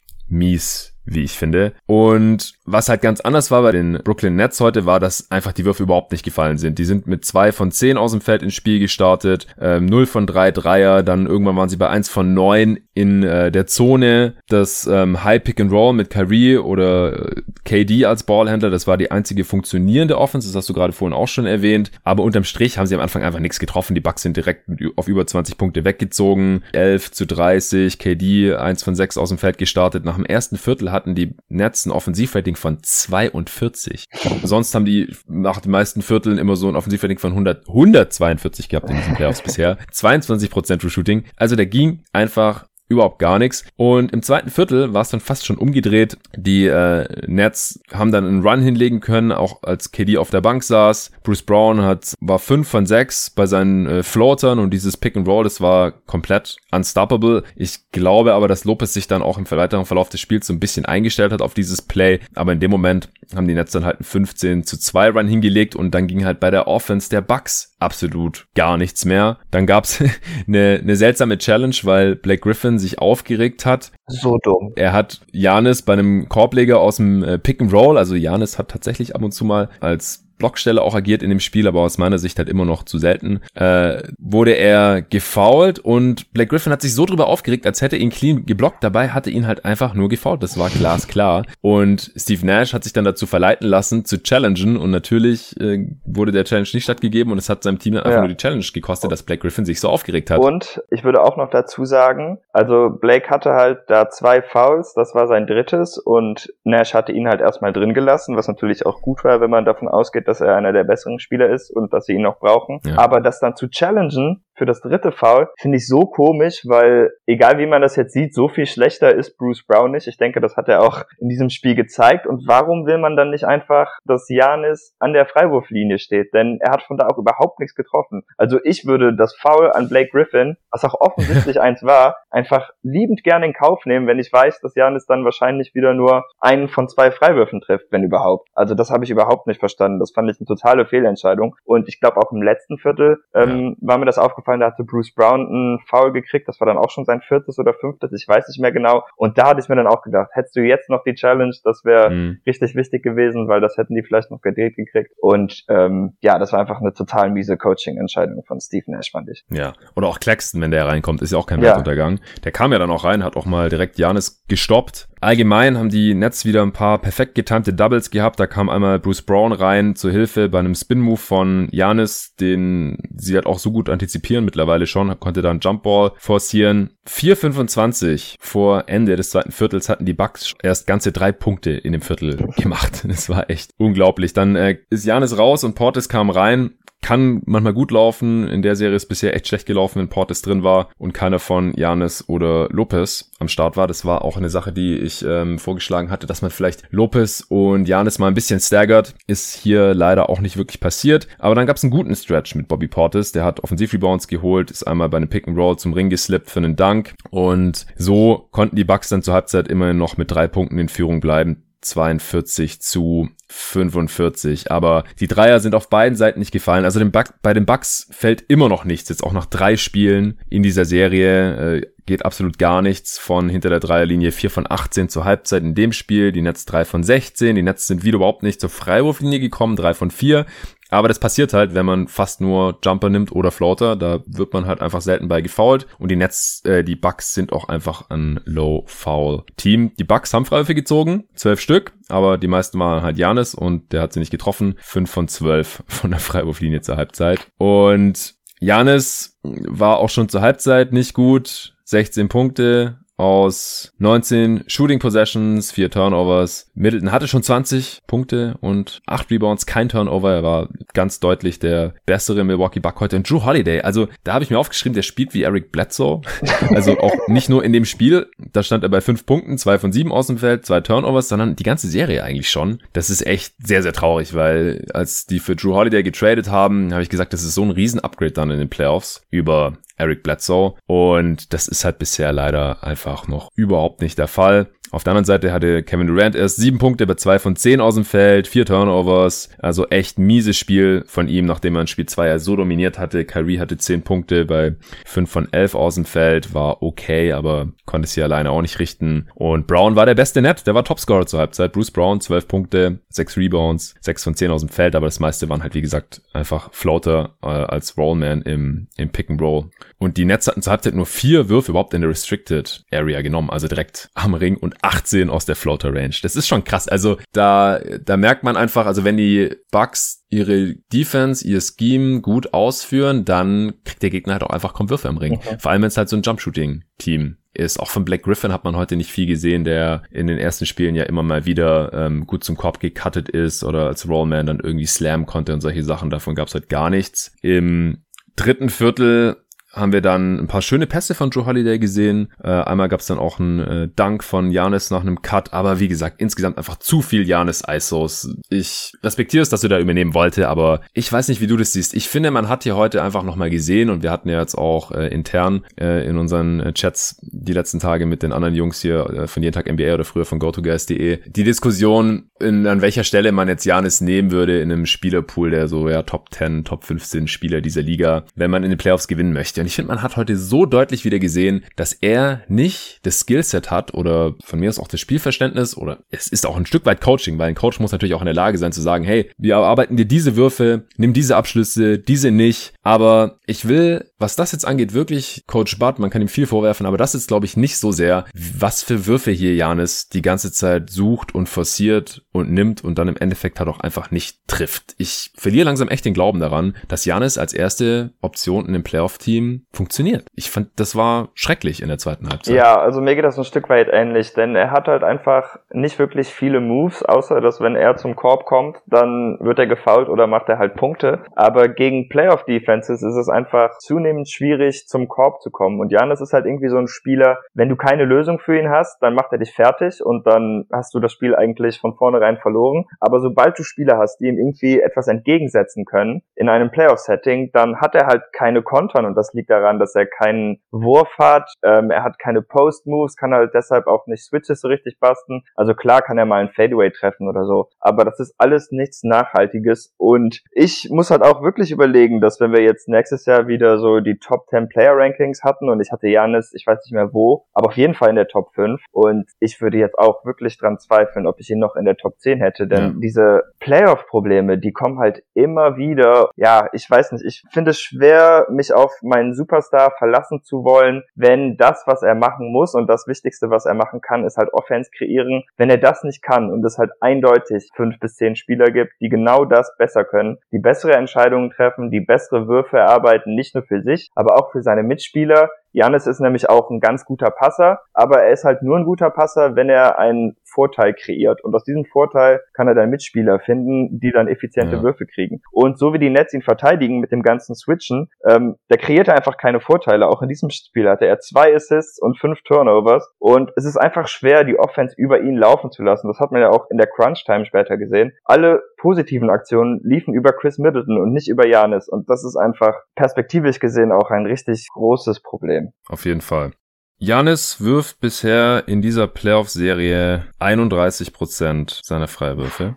Ich schaue gerade mal auf StatHead, was das so historisch, was es da sonst noch so gibt, wer da noch rankam. Also Ben Simmons wirft gerade 33 Prozent, sehe ich hier. auch nicht besser, aber der wird auch einfach nicht so oft gefault wie nee. Janis, da ist das nicht ganz so relevant. Und er muss ja auch nicht die erste Option sein, deshalb ist es dann nochmal ein bisschen anders. Ja, exakt. Ben Wallace hat mal 27 Prozent geworfen, aber über 18 Spiele. Aber das ist halt auch nicht die erste Option gewesen, sondern mit riesigem Abstand die letzte auf dem Feld, genau richtig. Andre Godala hat 38% geworfen vor zwei Jahren. Letzte Saison bei den Warriors über 630 mhm. Minuten, aber das dürften auch nicht so viele Attempts gewesen sein. Wo haben wir es denn? 14 von 37, ja, das ist ja kein Vergleich. Will Chamberlain hat mal 38% geworfen, 60 von 158, das ist ähnlich mies. Ja. 39%. Shaq hat mal 2005, 6, das war ja sogar der Championship Run. 68 von 182 geworfen, 37 Prozent. Also ja, es ist schon äh, historisch so ganz oben mit dabei bei den äh, miesesten Playoff-Leistungen. Äh, es ist wie gesagt nur hier in dieser Serie. Das andere war auf die gesamten Playoffs bezogen. Aber 31,6 Prozent, ich gerade gesehen habe, gedacht, das ist Und abartig. er hatte ja auch wieder eine 10-Second-Violation, wo danach ja. von Steve Javi erklärt wurde, dass es eigentlich eher so 13 bis 14 Sekunden Violation Es waren 13 Sekunden, es wurde später noch Ja, genau, aber er hatte es ja erläutert, dass äh, dadurch, dass die Schiris selber zählen müssen und da sehr kulant sein wollen, mhm. äh, dass sie dann meistens ja. bis 13 oder so zählen, bevor sie es überhaupt in Erwägung ziehen, das zu pfeifen. Also da muss vielleicht auch irgendwas passieren. Also entweder man passt die Regel an oder man macht das richtig, aber das finde ich jetzt auch so einen blöden Zwischenweg, muss ich sagen. Auch wenn es natürlich für die meisten Spieler eher irrelevant ist. Er braucht aber halt auch so ewig. Ja. Und also wenn man dann halt echt eine halbe Minute nur ihm zuguckt, wie er sich auf seine zwei Freiwürfe vorbereitet insgesamt. Ja. Die anderen Spiele kriegen es auch schneller hin. Und er trifft ja trotzdem nicht. Also wenn ja. er dann halt 90 Prozent treffen würde, würde ich sagen, ja gut, das braucht er halt und dafür ist er einer der besten Freiwurfschützen der Liga. Aber er braucht ewig und trifft 30%. Prozent. Das ist einfach eine miese Kombination. 13 Sekunden finde ich auch echt okay, wenn man es dann abpfeift. Ich fand es halt beim ersten Mal in der Serie gegen Milwaukee, da fand ich es ein bisschen affig da im ersten Spiel, weil da waren es halt echt gerade so ein bisschen über zehn Sekunden. Ich habe das dreimal mir angeschaut und abgestoppt, weil damals wurde es noch nicht eingeblendet und es waren irgendwie nicht mal elf Sekunden. Das fand ich dann schon ein bisschen übertrieben und da hatte ich das Gefühl, dass die Refs sich ein bisschen vom Coaching-Staff der Miami Heat unter Druck setzen lassen haben, weil Karen Butler da ja so ja. Druck gemacht hat, dass sie das abpfeifen Ja, das sollen. war ja auch im letzten Viertel, oder? Das war einfach ein bisschen, un also die Situation ja. war irgendwie einfach unangemessen, weil er das ja. total oft macht und das dann da zu pfeifen, fand ich einfach ein bisschen blöd. Das habe ich jetzt auch so gesehen. Ja, definitiv. Ja, im dritten Viertel dann sind äh, PJ Tucker und Kevin Durant ein bisschen aneinander geraten. Nach äh, Tuckers vierten Foul, da hat Durant irgendwie ein paar freundliche Worte für seinen ehemaligen College-Mitspieler gehabt. Eigentlich sollen die es ja ganz gut verstehen, aber davon war da dann nicht mehr viel zu sehen. Die äh, sind dann echt gegeneinander gegangen und ihre Gesichter waren sehr nah beieinander und haben sich da fast so ein bisschen ins Gesicht gespuckt. Gab Rudelbildung natürlich auch, aber äh, im Endeffekt ist, ist nichts Großartiges passiert. Aber das lag am Security Guard, hast du das nicht mit mitgekriegt. War das ein Security Guard? Ich, ja, ich dachte der, schon, weil der so ein Net Netzoberteil nee, hatte, das dass das vielleicht das sogar. Das war der zweite, der reinkam, aber der erste war irgendwie Security von den Bugs. Der ist da einfach reingebulldozert in PJ Tucker ja. rein und ich glaube, der eigentliche Ärger von Tucker danach war halt auch gegen diesen Security Guard, weil das war einfach so. irgendwie eine übertriebene Reaktion. Also das war keine Ahnung, warum der da. Habe ich auch. Ja, sieht man selten, ja. dass dann da jemand von außen reinkommt, ja. auch wenn es Peacemaker sein soll, dass der den dann so weg wegschubst. Aber ja, PJ Tucker ist halt auch ein, ein Berg von einem Mann. Also da muss man, glaube ich, auch mit ein bisschen mit mit Energie dann reingehen, sonst merkt er das gar nicht. Ja, was wir auch noch gesehen haben im dritten Viertel war dann endlich mal Janis auf der 5 auch wenn es nur irgendwie für eine Minute oder so war. Also das würde ich auch einfach ganz gerne mal noch ein bisschen öfter sehen, ja. dass man da ein bisschen ähm, mobiler defensiv ist und halt auch offensiv, dass er einfach der der einzige Big ist. Es war dann neben PJ Tucker, Chris Middleton, Forbes und Holiday, aber dazu muss dann halt auch Bryn Forbes einen guten Tag haben, ja. damit er offensiv seine Daseinsberechtigung hat und halt auch entsprechend verteidigt werden muss und so. Und der war halt heute auch wieder 0 von 4 in 15 Minuten. Nee, genau, weil das wollte ich gerade sagen. Also Janis auf der 5 finde ich eigentlich auch gut, aber man muss schon sagen, jetzt, äh, was die Bugs halt in dieser Offseason gemacht haben, dadurch sind sie doch schon ziemlich dünn geworden am Perimeter. Ich fand Brent Forbes eigentlich gar nicht mal so schlecht, abgesehen davon, dass er nichts getroffen hat, aber er hat schon ein paar Putbacks immerhin kreiert, dadurch, dass er offene Dreier daneben gemacht hat. Aber allgemein mhm. würde ich den anderen Perimeterspielern der Bugs jetzt nicht mehr so sehr trauen, gerade jetzt natürlich, wo DiVincenzo auch noch fehlt. Deshalb kann ich schon verstehen, dass man da ein bisschen zögerlich ist, Janis auf die 5 zu schieben. Gerade da Brook Lopez halt schon eindeutig einer der besten Spieler in dieser Serie für sie war bisher. Da ist die, die Vincenzo-Verletzung einfach bitter, aber ansonsten würde ich die da natürlich. Ja, ich meine, gerade wenn man halt Lopez und Janis mehr staggern würde, ja. dann ist es wahrscheinlich unvermeidlich. Oder wäre es unvermeidlich, aber ist ja bisher hier leider auch nicht passiert. Ja, Lopez hatte defensiv einfach ein so gutes Spiel. Der hatte sechs Blocks und die Nets waren, wie gesagt, die haben ja eh kaum Würfe direkt am Ring genommen, aber die die haben dort vier von neun getroffen. Das heißt fünf Fehlwürfe. Also müsste quasi jeder Fehlwurf am Ring müsste im Block von Lopez gewesen sein und dann hat er halt wahrscheinlich noch einen Flotter geblockt. Ja, so ungefähr. Das weiß ich jetzt nicht so ganz genau, aber er hat da einfach den, den Korb total vernagelt.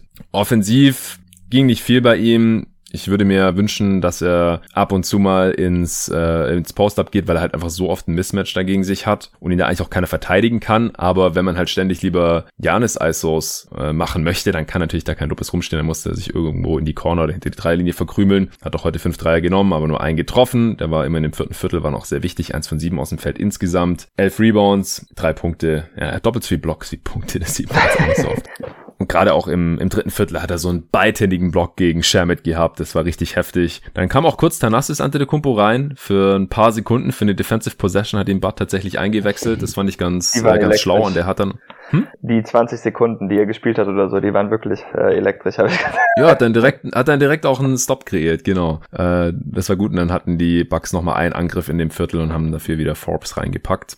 Gegen äh, Black Griffin hatte Brook Lopez auch einen Monsterblock im dritten Viertel. Also der war defensiv heute wirklich allererste Sahne. Mhm. Ja, war wirklich low scoring dieses Spiel dann, weil beide Teams einfach auch so ineffizient unterwegs waren. 65, 67 ging es dann ins vierte Viertel. Die Bucks haben eigentlich auch fast das gesamte Spiel übergeführt, aber halt meistens nur so ein, zwei, drei Possessions Vorsprung. Janis hat dann auch mal tatsächlich zwei von zwei Freiwürfen getroffen, direkt im nächsten Angriff einen Dreier reingehauen. Also da hat er ganz kurz seinen Shooting Touch gefunden, aber das war dann auch nicht von längerer Dauer. Und was bei den Nets auch ein Riesenfaktor heute war, ich habe es vorhin schon ganz kurz angeschnitten, ist, dass die ganzen Ergänzungsspieler ihre Würfe einfach nicht getroffen haben. Also Durant war am Ende drei von acht von Downtown und Irving zwei von acht.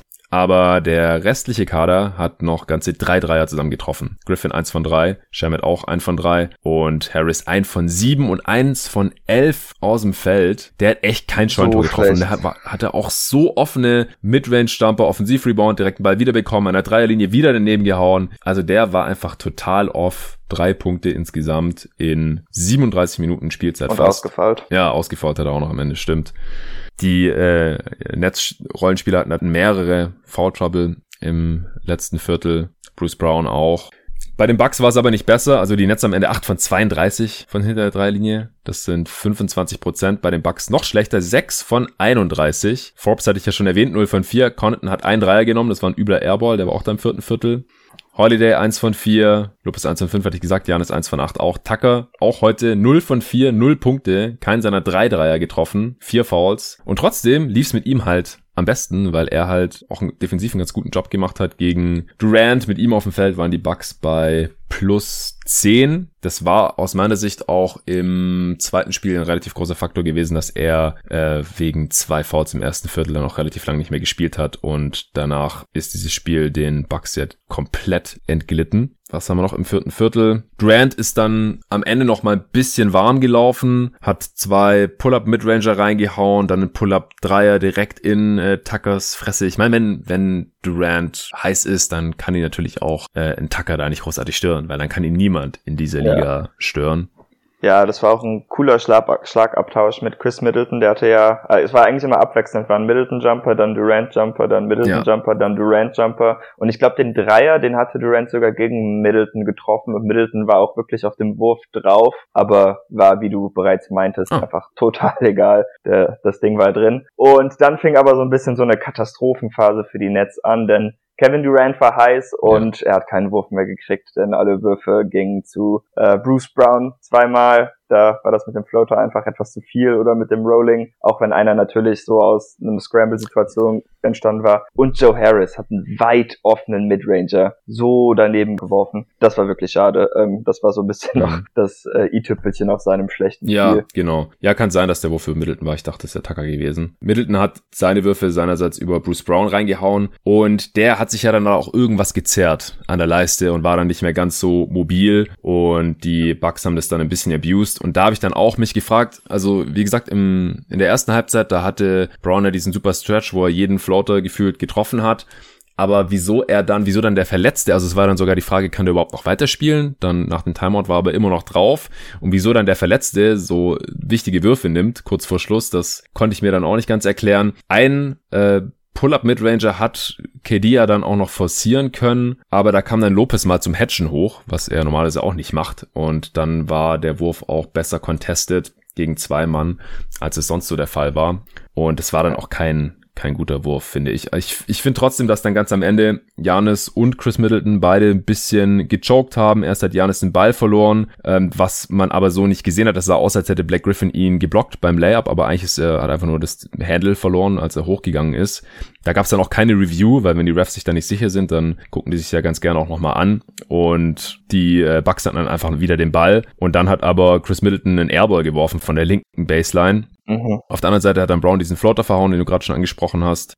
Dann hat äh, Holiday ist direkt in Transition gegangen, hat gepusht. Bart hat auch kein Timeout genommen, was ich gut fand in dem Moment. War eine ganz starke Aktion von Holiday, also aggressiv Coast to Coast zu gehen und hat dann äh, mit einem Spin-Move Kyrie auch verladen und hat den Easy Layup. Gab es auch keine Help-Defense von irgendeinem der anderen Netzspieler. Und da sind dann die Bucks 84 zu 83 in Führung gegangen. Die Nets haben äh, Timeout genommen, das ATO hat nicht geklappt. Lopez hatte einen ganz, ganz starken äh, Contest gegen äh, Bruce Brown. Die Nets mussten faulen. Die Bucks waren aber noch nicht im Bonus. Ich habe zuerst gedacht, wieso passt da PJ Tucker nach dem Rebound ausgerechnet zu Janis, der dann gefault wurde.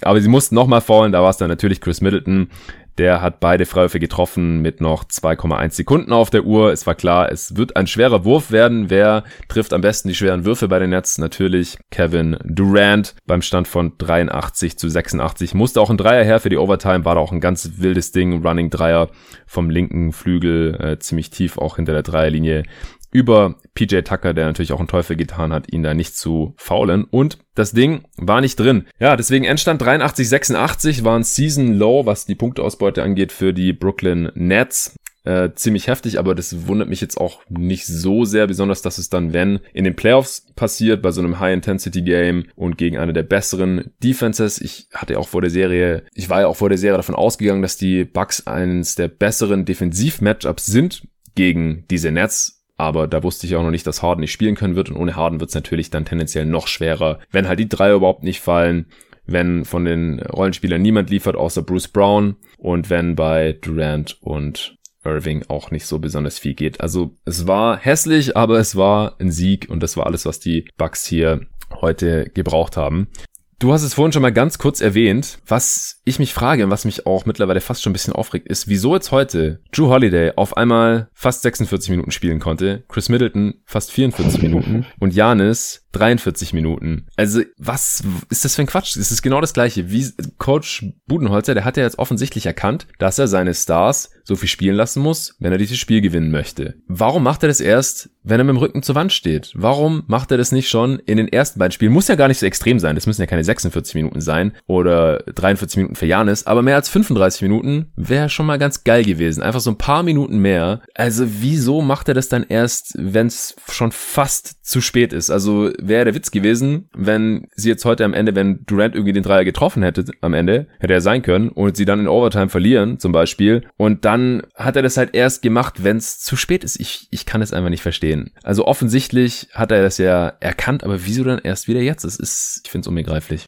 Ja, konnte ich auch nicht nachvollziehen. Er ist einfach zu spät mit den Adjustments und irgendwie so bei Tai Lu kommen sie halt meistens noch so gerade rechtzeitig und bei Budenholzer hat man eher den Eindruck, dass sie so gerade zu spät kommen und das ist einfach total frustrierend. Ähm, ich meine, das zweite Spiel hätte man wahrscheinlich, egal wie, nicht wirklich gewinnen können, aber im ersten Spiel hatte ja, ja. man ja etwas machen können. Äh, ich hatte übrigens nochmal gerade nachgeschaut und Durant hatte den Dreier tatsächlich gegen Tucker getroffen, nicht gegen Middleton, also da habe ich Unfug. Ha.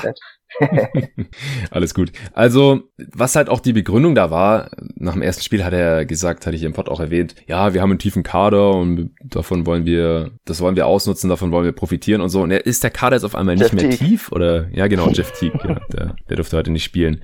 Ja, Portis mit 12 Minuten, Forbes mit 15, Connaughton mit 13 und äh, Antetokounmpo hat mit diesen, also Tanassis mit diesen 25 Sekunden äh, Teague ohne Minuten. Daran merkt man halt, dass es ein Bullshit-Argument war, mhm. dass der Kader ach so tief sein soll und man damit den Startern mehr Verschnaufpausen gönnen kann. Kann man nämlich nicht. Also kann man in diesen Playoff-Spielen, in dieser Serie halt offensichtlich einfach nicht. Ja, ansonsten, wie gesagt, das, ich fand, das war kein Superstar-Niveau von Janis offensiv. Äh, die Entscheidung, die er da so getroffen hat mit seinen sieben Bricks von Downtown, einfallslose Offensivaktionen aus der Midrange. Bart macht ihm da nicht gerade einfach. Da könnte man auch effektivere Sets laufen oder mehr Pick and Roll laufen mit Chris Middleton. Aber wie gesagt, ich glaube, das kann man dem Coach dann nur teilweise anlasten. Janis hat einfach nicht die Skills, da eine verlässliche erste Option in solchen Situationen zu sein. Ich, müsste jetzt schon noch irgendwie was ganz krasses passieren in den nächsten Spielen, dass ich da meine Meinung nochmal ändere. Und da muss man auch nochmal dazu sagen, weil wir es vorhin da von unseren äh, Top 10 oder Top 25 Listen hatten, wo wir ja vor der Saison auch einen Pod drüber aufgenommen haben und so. Das schließt natürlich die Playoffs mit ein. Regular Season gar kein Thema. Also er ja. kann da locker der MVP sein, er kann Defensive Player of the Year sein und so, aber die Playoffs, die sind eine andere Geschichte. Das sehen wir jetzt hier schon Jahr um Jahr. Und entweder er muss seinen Wurf dramatisch verbessern, ein dramatisch konstanterer Freiwurfschütze werden oder vielleicht reicht auch schon ein effektives Post-Up-Game. Ja, ein paar effektive Post-Moves, den Körper dazu hat er eigentlich. Das bringt er auch nicht konstant. Oder im Endeffekt braucht er dann einfach einen Mitspieler, der ihm das noch ein bisschen konstanter abnehmen kann, als es halt ein Chris Middleton tut. So vom Skillset her schon ähnlich wie Chris Middleton, aber einfach vielleicht nochmal so ein halbes Level besser. Weil sonst, glaube ich, sehen wir diese Probleme bei Janis immer wieder.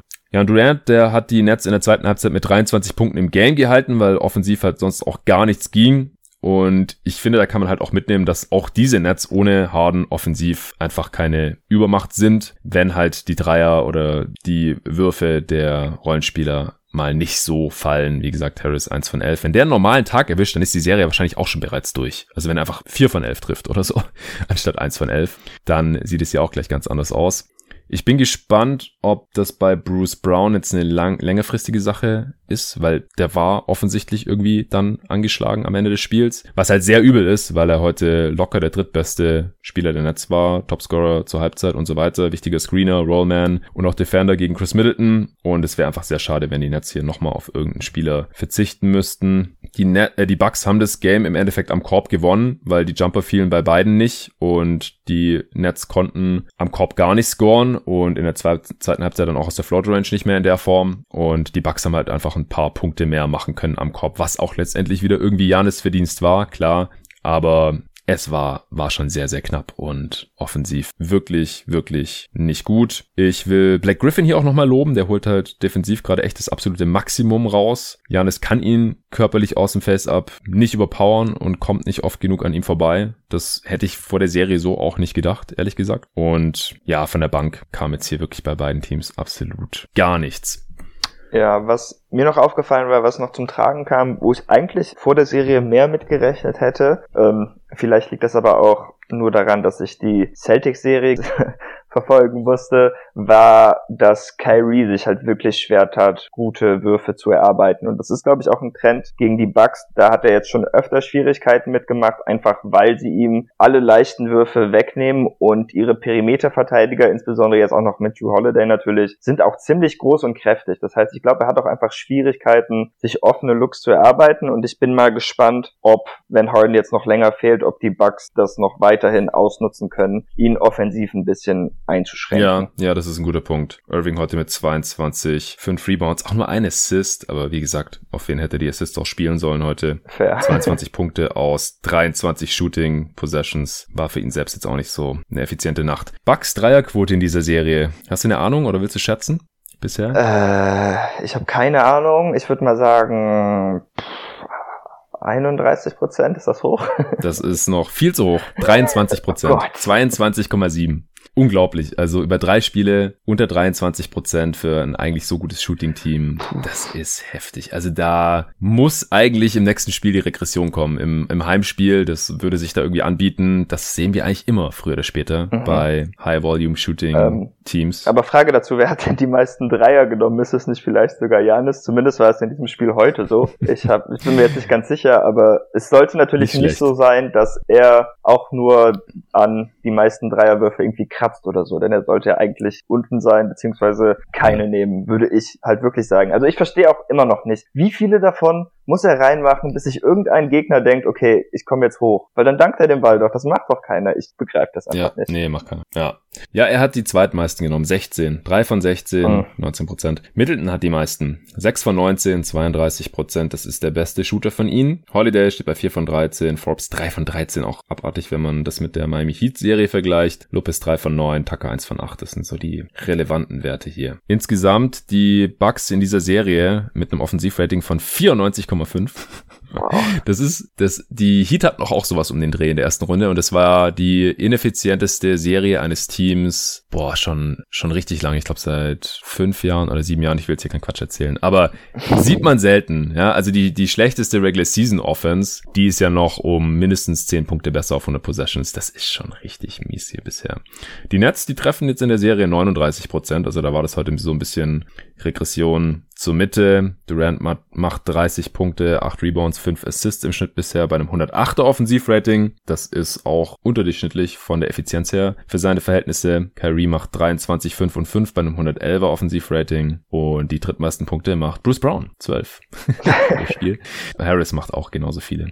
Und Janis macht 28, 12 und 3 im Schnitt bei einem 96er Offensivrating. Das ist ziemlich katastrophal, also nicht von den Per-Game-Stats, aber von der Effizienz ein 96er Offensivrating ist einfach richtig übel. Middleton ist immer noch trotz des heutigen Spiels bei einem 87er Offensivrating bei 22, 11 und 2. Und Drew Holiday ja, der, der Bledsoe-Vergleich, der ist leider echt nicht so weit hergeholt. 13 Punkte pro Spiel, 6 Rebounds, 5 Assists. Bei unter 40 Prozent aus dem Feld, Dreiquote hatte ich schon gesagt, mit 31%. Prozent. Ein von drei Freiwürfen auch. 96er, 93er Offensivrating für ihn. Ja. Da ist auf jeden Fall noch Luft nach oben. Was äh, denkst du jetzt, was in Spiel 4 passieren wird? Also ich hatte vor der Serie auch aufgrund des Memes natürlich Bugs in Six gesagt. Ich glaube eigentlich nicht mehr daran, dass die Bugs die Serie gewinnen können. Ich fand auch diesen Sieg nicht sehr überzeugend. Ähm, nee. Deshalb würde ich wahrscheinlich auf die Nets in fünf oder sechs setzen. Also gehe ich auch eigentlich davon aus, dass sie das nächste Spiel sich holen werden. Aber wenn die Bucks natürlich Irving wieder so einschränken können und vielleicht auch mal ein Dreier treffen, ist da natürlich auch noch ein Ausgleich möglich. Ich würde die Serie noch nicht ganz abschreiben, aber ich habe jetzt auch nicht viel von Budenholzer und den Stars der Bucks gesehen, dass ich jetzt zuversichtlich bin, dass sie die Serie jetzt noch irgendwie spannend machen können und drehen können. Ja, genau. Es, es ist halt wirklich nur ein Teil der Adjustments bisher eingetreten und dass Janis sich offensiv so schwer tut in der Serie, das macht mir einfach mhm. extrem Sorgen. Bei Middleton ist halt so ein bisschen die Frage, er trifft er halt seine Fadeaways und Pull-Up-Jumper ins Gesicht von Bruce Brown oder nicht. Joe Holiday, da, da muss jetzt auch noch was kommen, aber das sieht bisher auch echt nicht gut aus. Und dass die Nets so schlecht ihre Würfe treffen, die Stars, die beiden und die Rollenspieler, das passiert wahrscheinlich auch nicht mehr so oft. Da müsste dann halt wirklich mal jetzt der Knoten platzen und ein krasses Shooting-Game der Bucks kommen. Ich kann mir schon vorstellen, dass sie das nächste Spiel gewinnen und dass es auch an, von beiden Teams offensiv wieder besser wird, weil das war heute nicht nur die Defense, ja, das war wirklich einfach schlechtes Shotmaking, schlechte Offense, die Nets hatten ein 87er Offensivrating und die Bucks ein 91er. Mit einem 91er Offensivrating Spiel gewinnen. Wow. wow. Und 44% True Shooting. Ach ja. Gott, und das, die haben jetzt auch nicht viele Offensivrebounds geholt oder so. Das, das ist echt heftig. Und ja, ich meine, wenn die dann ausgeglichen wieder nach, nach New Jersey, sag ich schon, nach Brooklyn fahren, dann ist ja theoretisch wieder alles drin. Aber ich finde die Bucks bisher in dieser Serie bisher echt, echt enttäuschend. Deswegen kann ich da auch schon nicht mehr so wirklich an den Sieg glauben. Nach Spiel 1 habe ich ja noch gesagt, ja, ähm, sah jetzt gar nicht so schlecht aus. Die Bucks können, gerade weil Harden verletzt ist, wahrscheinlich trotzdem noch in 6 gewinnen, wenn halt die Adjustments auch gemacht werden und wenn die Würfe wieder normal fallen. Und das ist beides bisher nicht wirklich passiert, also Würfe überhaupt nicht und Adjustments nur so halb. Eigentlich ja nur, dass jetzt die Stars mal mehr Minuten bekommen haben. Herzlichen Glückwunsch für dieses Adjustment. Ach, ich find's, ich find's echt schwer. Ähm, ja. Es spricht schon, schon mehr für die Nets jetzt. Ich würde vielleicht auch mal versuchen, mehr Pick and Rolls mit Drew Holiday und Janis zu laufen. Mhm. Man hat natürlich ein bisschen das Problem, dass man da auch etwas auf den Midranger von Holiday angewiesen ist, gerade da Blake Griffin so weit in die Zone absinkt. Aber ihn halt in die Ecke zu stellen, ist halt auch nicht wirklich die Lösung, denn dafür strahlt er irgendwie nicht genug Gefahr aus. Und ich denke, es ist wichtig, um ihm einfach ein paar Würfe zu geben, um versuchen, ihn irgendwie einzubinden. Ja. Denn ähm, er ist halt einer ihrer drei besten Spieler und da sollte man vielleicht versuchen, etwas mitzumachen, auch wenn er natürlich eine total enttäuschende Serie bisher spielt. Das kann man natürlich auch nicht anders ja. sagen. Gut, dann äh, sind wir mal gespannt auf Sonntagabend. Da gibt's dann Spiel 4. Heute Nacht gibt's Hawks gegen Sixers und Suns gegen Nuggets. Ja, bei Hawks Sixers wird eins von beiden Teams in Führung gehen in dieser Serie, denn da steht's bisher 1-1. Was denkst du, was da jetzt passiert heute Nacht in Atlanta? Ich glaube, dass die Sixers das Spiel gewinnen. Ich war eigentlich ziemlich überzeugt davon, wie sie auf ähm, Trey Young reagiert haben, auch dass Simmons ihn mhm. vorübergehend gecheckt hat und dass Danny Green ihn eigentlich gar nicht mehr gecheckt hat, ihn dann ab und zu, wenn Simmons nicht auf Fall ein paar Traps entgegenwerfen. Also das fand ich schon sehr überzeugend. Ich fand auch die erste Halbzeit von Spiel 1, da hat Doc einfach gepennt. Das war total die falsche Strategie und ja. äh, war ziemlich klar, dass Trey sie da auseinandernehmen würde. Aber ansonsten denke ich, wenn sie das so spielen, dass die Sixers eigentlich das richtige Material haben, um ihn einzuschränken. Von daher denke ich auch, dass die Hawks so den besten Moment der Serie erlebt hätten. Aber ich würde mich natürlich noch über ein paar Hawks-Siege freuen, da ich ja Sixers-Hater sein muss. Ähm, ja. du musst Sixers-Hater sein als, als Celtics-Fan, klar. Ähm, solange Embiid so fit aussieht, trotz gerissenem oder angerissenem Meniskus, da sind die Sixers einfach der absolute ja. Favorit in dieser Serie. Das glaube ich auch. Kann mir schon vorstellen, dass die Hawks jetzt noch mal ein Heimspiel gewinnen, aber vor der Serie hatte ich ja gesagt, wenn Embiid normal fit ist, dann ist es Sixers in fünf, dann haben sie gleich das erste Spiel verloren, aber das war halt in erster Linie auch Coaching aus meiner Sicht, das scheint jetzt korrigiert zu sein und deswegen ähm, würde ich jetzt auf Sixers in sechs tippen und könnte mir auch vorstellen, dass sie jetzt das erste Spiel in Atlanta holen, aber ich gehe fest davon aus, dass sie mindestens eins von diesen beiden Spielen holen werden. Ich werde es mir reinziehen und dann hier morgen auch im Pod besprechen. Suns Nuggets also bei den Nuggets, da müsste jetzt einiges anders laufen als in den ersten beiden Spielen. Die Suns dominieren hier bisher total und jetzt müsste halt entweder Jokic ein absolutes All-Time-Game raushauen und sich da komplett dagegen stemmen gegen die äh, Niederlage in dieser Serie. Denn wenn die Suns hier heute Nacht gewinnen und 3-0 führen, dann ist das Ding durch. Jokic bekommt jetzt seine MVP-Trophäe verliehen vor dem Game. Das äh, könnte natürlich ihn dann nochmal befeuern, seine Teammates befeuern. Und natürlich wird auch in der Arena einiges los sein, gehe ich mal von aus. Natürlich muss auch endlich mal jemand anderes liefern. Ich bin gespannt, wie fit Michael Porter Jr. ist und ob die dann vielleicht auch mal ihre Dreier treffen. Denkst du, die Serie kann hier nochmal annähernd spannend werden oder ist das schon so gut wie durch? Also mir sehen die Suns doch schon sehr überlegen aus eigentlich. Ich bin gespannt, ob Will Barton vielleicht ein paar Minuten mehr abreißen kann. Er ist natürlich kein Allheilmittel, aber ich fand, er hat die Suns immerhin mal etwas besser in Rotation gebracht als die anderen mhm. Optionen der Nuggets, einfach weil sie keine richtigen Perimeter-Scorer haben. Michael Potter Jr. ist ein großartiger Off-Ball-Player, aber kann halt auch nicht so wirklich dribbeln, finde ich. Zumindest nicht sehr gewinnbringend, wenn er da viele Entscheidungen treffen muss. Und mit der Rückenverletzung macht das das Ganze natürlich noch etwas schwieriger. Tja, also ein Ausgleich ist bestimmt bestimmt möglich jetzt mit den ganzen Emotionen da, aber ansonsten würde ich sagen, go Suns und mach das Ding schnell zu. ja, das würde mich natürlich auch freuen.